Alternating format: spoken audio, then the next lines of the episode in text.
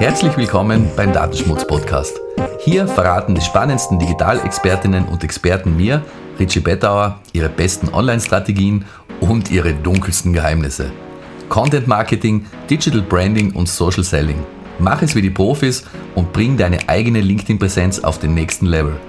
Abonniere uns auf Anchor, Spotify oder iTunes. Alle Folgen findest du auch auf datenschmutznet slash podcast. Was macht eigentlich eine virtuelle Assistentin? Das weiß Franziska Kröger ganz genau. Sie unterstützt ihre Kunden unter anderem bei der Podcast-Produktion und hat sich schon längst vor Corona auf virtuelle Kooperation spezialisiert. Franziska verbringt viel Zeit auf LinkedIn, wo mir ihr hervorragendes Gespür für Social-Media-Inhalte schnell aufgefallen ist. Ich freue mich sehr, dass Franziska heute bei mir im Datenschmutz-Podcast zu Gast ist.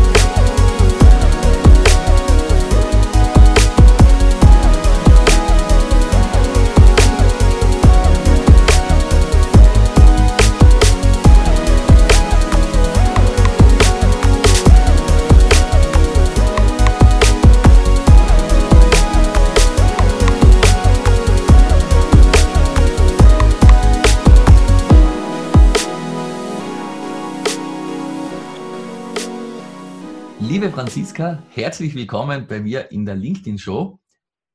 Du bist virtuelle Assistentin und ich habe dich eingeladen, weil mir deine Postings öfter aufgefallen sind und ich die ja, einfach interessant gefunden habe. Und dann hast du auch noch letztens beim Kollegen Engin das Intro gesprochen bei seinem Podcast. Genau. Bevor, wir, bevor wir uns darüber unterhalten, was du so machst, wie, wie war denn dein Werdegang? Woher, woher kommst du?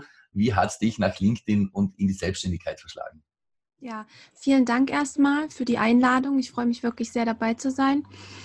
Ähm, ich habe klassisch im Büro gelernt, also ich komme aus der öffentlichen Verwaltung, öffentlichen Dienst und habe da Kauffrau für Bürokommunikation gelernt. Komme auch ursprünglich aus Thüringen, aber habe meine Ausbildung und auch meine Berufsjahre in Frankfurt am Main verbracht und auch in Bayern in der Nähe von Nürnberg. Und vor ja, ich war eigentlich immer nur im öffentlichen Dienst unterwegs gewesen, habe mich aber schon immer gefragt, es muss ja auch ein bisschen mehr geben. Also ähm, ich hab, bin immer sehr interessiert gewesen an verschiedensten Themen, auch im Social-Media-Bereich und ähm, bin dann auf das Berufsbild der virtuellen Assistentin gestoßen, ähm, Ende 2017 und da habe ich mir gedacht, genau das, genau das ist deins. Und ähm, dann habe ich auch gar nicht lange gezögert und habe direkt schon Vorbereitungen getroffen und habe mich dann nebenbei selbstständig gemacht als virtuelle Assistentin und ja, und habe mir mein ganzes Wissen, was ich bis jetzt habe, habe ich mir alles selber angeeignet oder wurden mir auch durch Kundenaufträge oder auch Aufträge, wo ich ähm, bei Projekten und verschiedensten Sachen mitgearbeitet habe, habe ich mir das alles ähm, beigebracht oder auch so ja, erfahren sozusagen. Genau. Ja, so gehört sich das. Ich immer, weil gerade in den digitalen Jobs viel, viel Learning on the Job oder viel Learning by ja. Doing. Wie bist du drauf gestoßen und was macht denn eine virtuelle Assistentin überhaupt? Also ich bin tatsächlich über Pinterest auf die virtuelle Assistenz gestoßen. Da war ein Post, wie man nebenbei Geld verdienen kann. Und ähm, da bin ich auf das Berufsbild gestoßen. Wie gesagt, habe mich dann auch direkt angesprochen gefühlt. Und generell an sich ist die virtuelle Assistentin, würde ich so sagen, ein anderer Begriff für einen Freelancer. Mhm. Wobei die virtuelle Assistenz sich momentan so in die Richtung entwickelt, dass es tatsächlich eine Assistentin ist, im Sinne von Backoffice-Aufgaben, ähm, administrative Sachen, Newsletter-Erstellung und so weiter und so fort.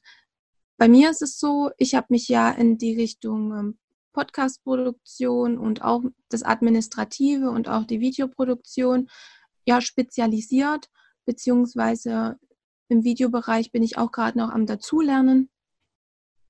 Und ja. Genau. Aber das heißt sozusagen, ich habe selber schon, schon oft in der Vergangenheit Dienstleistungen in Anspruch genommen über Plattformen wie ja. Fiverr äh, Im Gegensatz zu dem, was viele glauben, absolut keine, keine Mac-Jobs-Plattform. Findet man sogar sehr tolle Leute. Kosten da natürlich auch, auch was. Äh, aber das ist ein großer Unterschied, ob ich so einen einmaligen Gig mache oder ob ich eine virtuelle Assistentin habe, weil wie bei einer nicht virtuellen Assistentin, da kommt es ja sehr stark darauf an, dass ein gegenseitiges Vertrauensverhältnis besteht und dass man sich auch kennt gegenseitig, gerade je enger man zusammenarbeitet. Das ist schon, du hast, du arbeitest dann schon auch länger für deine Kunden, oder? Das sind, ja. sind nicht nur so, so Einzelaufträge. Ja, also das ist schon das Ziel, auch eine längere Zusammenarbeit anzu, äh, anzupeilen ähm, für beide Seiten. Wie du schon gesagt hast, es ist ein Vertrauensverhältnis, was aufgebaut werden muss. Man hat da ja auch verschiedenste Einblicke in Geschäftsbereiche und hat natürlich auch Kontakt mit sensiblen Daten. Das Ziel ist schon, eine dauerhafte Zusammenarbeit ähm, anzustreben. Es gibt aber auch und das kommt immer drauf an, wie du es schon beschrieben hast. Ähm, bei Fiverr gibt es so kurzfristige Sachen. Sowas habe ich natürlich auch. Ich habe auch kurzfristige Sachen oder auch Kunden, die nur zu verschiedensten Projekten zu mir kommen und sagen, hey Franziska, kannst du das mal wieder machen? Du weißt ja, wie das mhm. funktioniert und kannst du das mal wieder machen. Aber eben genau das ist der Punkt, was man nämlich denkt, weil du, du weißt schon, wie das funktioniert. Das ist, da muss ich es eben nicht jedes Mal von Null auf erklären. Das ist natürlich ein Riesenvorteil. Du hast vorher schon selber gesagt, bei dir ist es momentan der Schwerpunkt Podcast. Das heißt, du schneidest Podcast, du machst Intros, du machst im Prinzip aus einer Rohaufnahme einen, einen sendefertigen Podcast. Warum gerade Podcast? Hat sich das so ergeben oder ist das ein Thema, das dich besonders interessiert? Tatsächlich hat sich das so ergeben, dass ich ähm, Mitte 2018 hatte ich meinen ersten Podcast-Kunden. Der hat mir sozusagen auch alles beigebracht, was nach der Aufnahme kam. Und das hat sich so herausgestellt. Für mich waren Podcasts bis zu dem Zeitpunkt auch unbekannt. Mhm.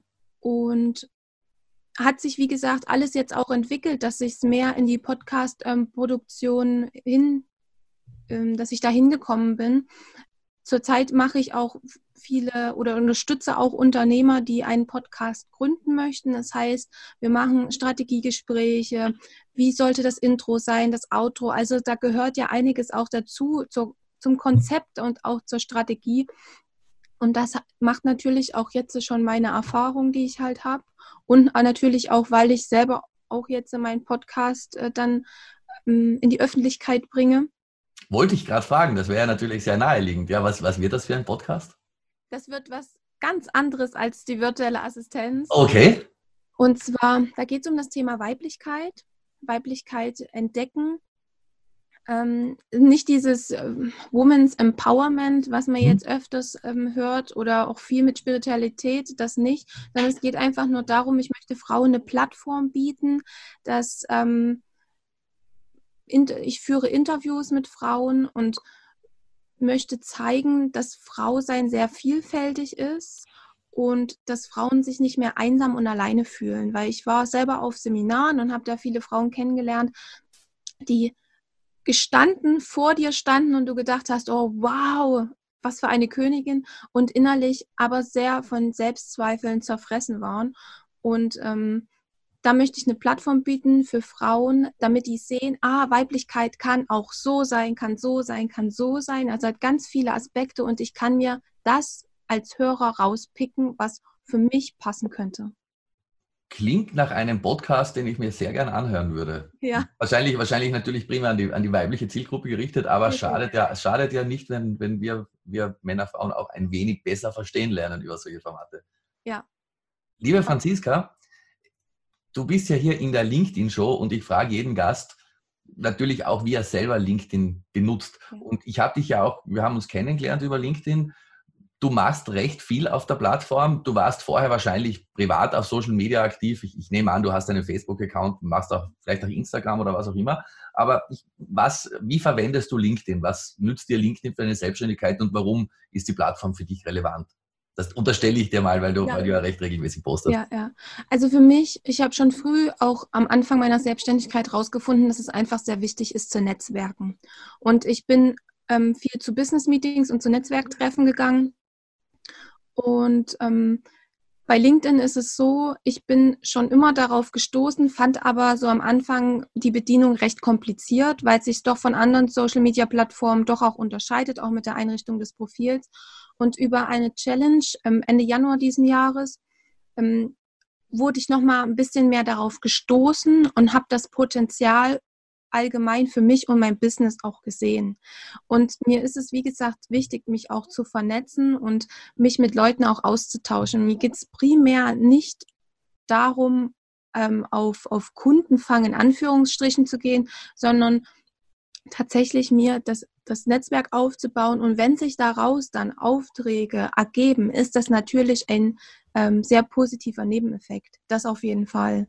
Und ich sehe bei LinkedIn gerade auch den Vorteil, dass dort keine Katzenvideos gepostet werden, sondern ich mache LinkedIn auf und sehe, da ist Content, den, den lese ich gern.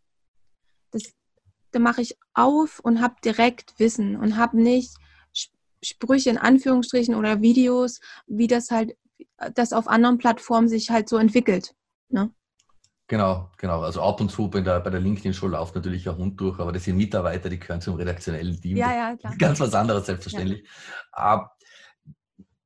Netzwerken ist ein, ist ein gutes Stichwort, ist super, super wichtig. Da geht ja auch unser, das ganze Marketing geht in die Richtung, dass es sehr wichtig ist, Vertrauen aufzubauen. Auf der anderen Seite, LinkedIn ordentlich zu verwenden, ist auch zeitaufwendig, oder? Wie viel, wie viel Zeit verbringst du so im Durchschnitt mit der Plattform? Viel, sehr viel. Einfach auch, weil der Content anders ist, den ich für LinkedIn mache, als das, was ich für Facebook ähm, kreiere sozusagen, weil ich ähm, bespiele rein geschäftlich nur Facebook und LinkedIn. Mhm. Instagram ist meine persönliche Social-Media-Auszeit, also da gönne ich mir das nur privat. Und ähm, ja, ich sag mal mal so, am Tag bin ich bestimmt so vier Stunden mindestens mhm. auf, auf LinkedIn. Auch ja. immer mal wieder natürlich, ich scroll durch. Ne? Kommt mir bekannt vor. Ja. Hardcore, Hardcore-Userin. Ja. Aber ist natürlich auch, man, wenn man da merkt, das funktioniert und dann, und man erfährt ja auch sehr viel. Es hat mittlerweile ja auch ein, wirklich interessant als, als Nachrichtenmagazin ja. geworden. Ja, ganz genau. Ja, wie gesagt, wir haben uns ja auch hier kennengelernt. Genau. Das heißt, äh, du wirst demnächst einen Podcast launchen. Hast du, hast du eine, eine eigene Webseite auch für deine, für deine virtuellen Assistenzdienste oder machst du das Ganze über Social Media? Ja, also ich habe auch eine Website, da kann man mich auch finden, äh, www.vafranziska.de. Das ist eine reine, sagen wir jetzt mal, Selbstdarstellungswebsite, also wo ich tatsächlich nur mich und meine Dienstleistungen zeige. Genau. Und ansonsten, wie gesagt, bin ich ja auf, auf LinkedIn und auch auf ähm, Facebook unterwegs. Ich war eine Zeit lang auch mal auf, auf der Konkurrenz, auf Xing unterwegs gewesen. Ich auch viel, ja. Ganz aber. genau. Ähm, doch man kann nicht alles bespielen. Ja. Das können bestimmt auch andere Leute, sicher. Für mich ist es aber nichts. Der Gary Vaynerchuk macht das locker mit. Ja. Aber wenn man 15 Leute hat, die nur, die nur Status-Updates kann ja. machen, dann ist das natürlich genau. auch, auch, wesentlich einfacher. Ja.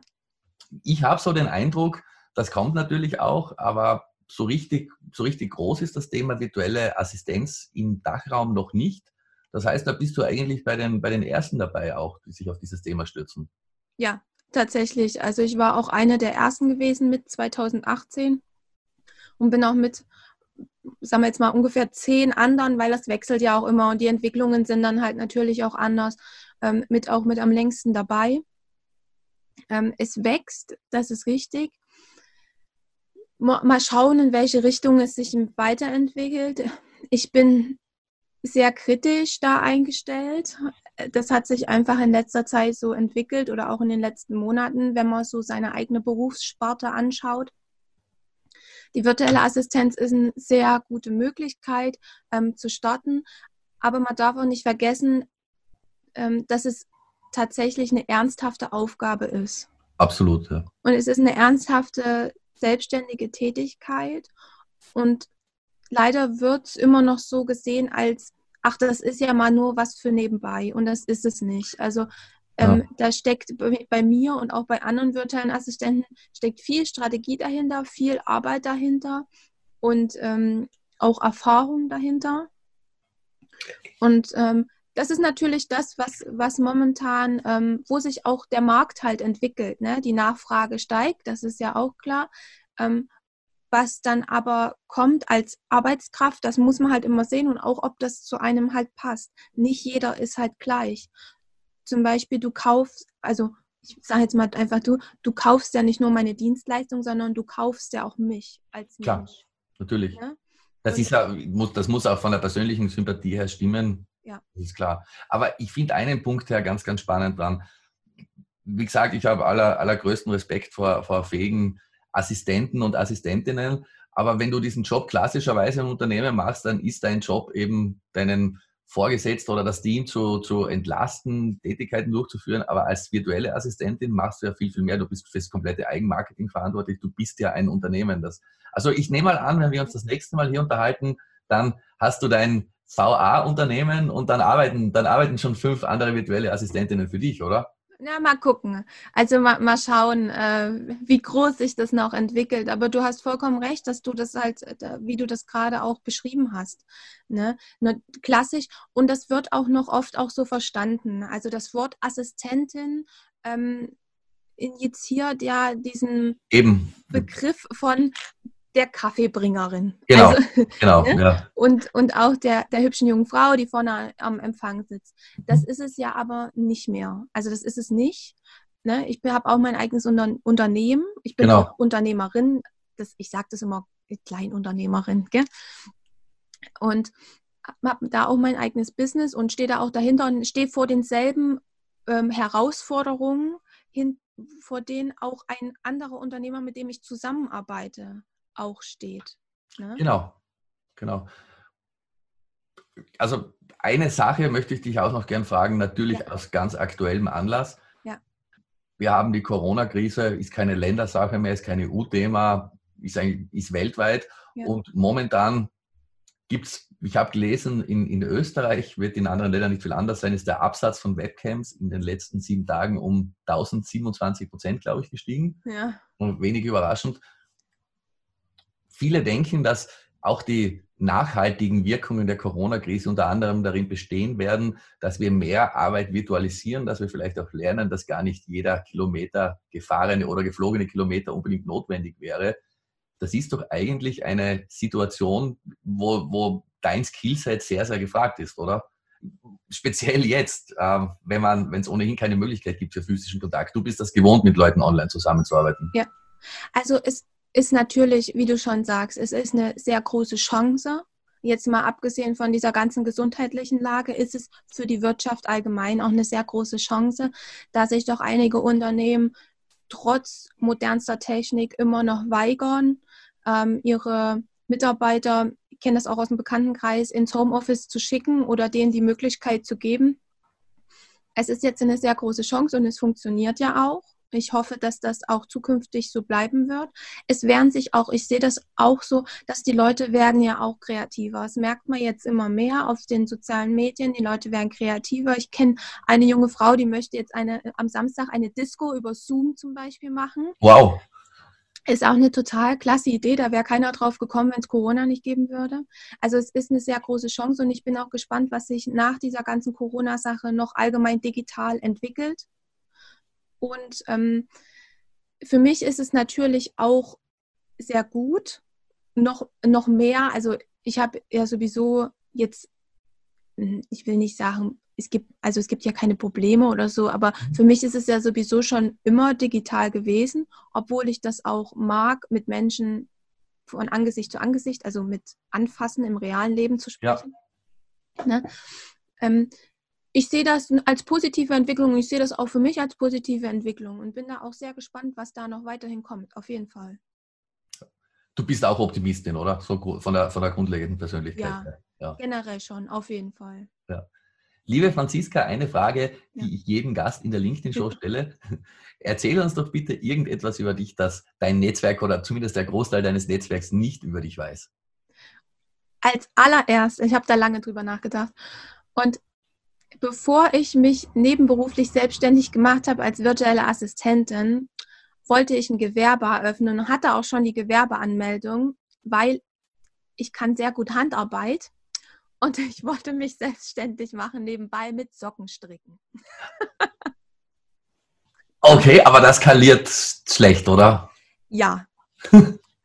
Gerade bei Handarbeit ähm, ist der das, was du produzierst und das, was du dann herausbekommst, ein sehr, sehr unterschiedlich. Ja, aber du machst es als Hobby nach wie ja. vor? Ja, ja, ja natürlich. Mache ich als Hobby auf jeden Fall. Liebe Franziska, vielen Dank für das Gespräch. alles Gute beim weiteren Aufbau deines Business. Ich bin da sehr zuversichtlich, ehrlich gesagt. Ja, vielen Dank auch für dein, äh, deine Zeit und auch das Gespräch. Ich fand es wirklich sehr schön und danke auch für die Einladung. Sehr, sehr gern. Das war der Datenschmutz-Podcast. Danke fürs Zuhören. Abonniere uns auf Anchor FM, Spotify oder iTunes. Weitere Infos und alle bisherigen Folgen findest du unter datenschmutznet/podcast.